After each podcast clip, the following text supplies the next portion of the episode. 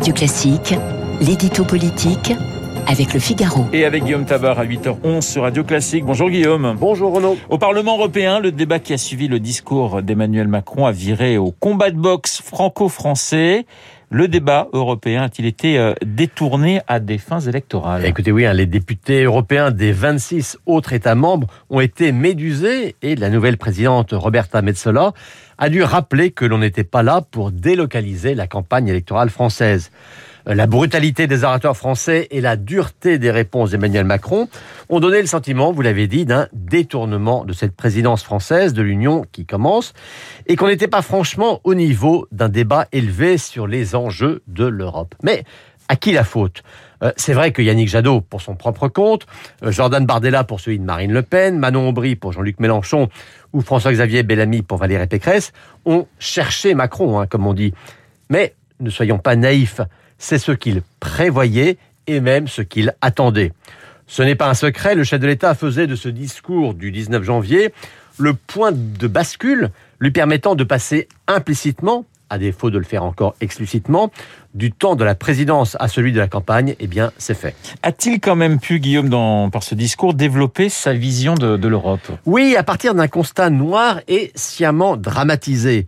Macron a construit son discours autour des trois grands thèmes, la démocratie, le progrès, la paix, pour démontrer qu'à chaque fois, eh bien, ces piliers étaient menacés. Menacés en interne par ces fameuses démocraties dites illibérales, qui ne cessent de vilipender, hein, la Pologne ou la Hongrie, et menacés de l'extérieur par des puissances euh, autoritaires comme la Russie, ou encore par la pression migratoire.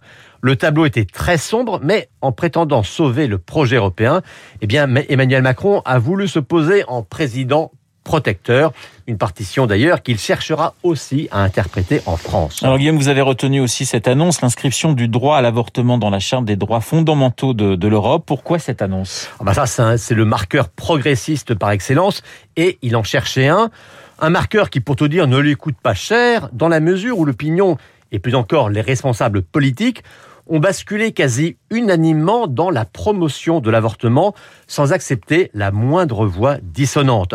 Et c'est aussi un petit coup de pied de l'âne à la nouvelle présidente Roberta Metsola que ses propres députés ont fait élire tout en s'enfusquant qu'elle soit pro-vie. Alors elle a pourtant donné un tous les gages possibles qu'elle ne défendrait pas ses propres convictions en tant que présidente du Parlement, mais même une simple opinion personnelle semble encore de trop pour des progressistes qui, plutôt que de se réjouir de l'élection d'une femme, ne voient que cette opinion-là en ignorant ses autres combats. Alors pour revenir à Macron, eh bien cet engagement était une manière de faire oublier cette élection qu'il avait pourtant permise. Vous voyez, même sous les grands principes, il y a aussi toujours de la petite politique. L'édito politique signé et Guillaume Tabar tout de suite.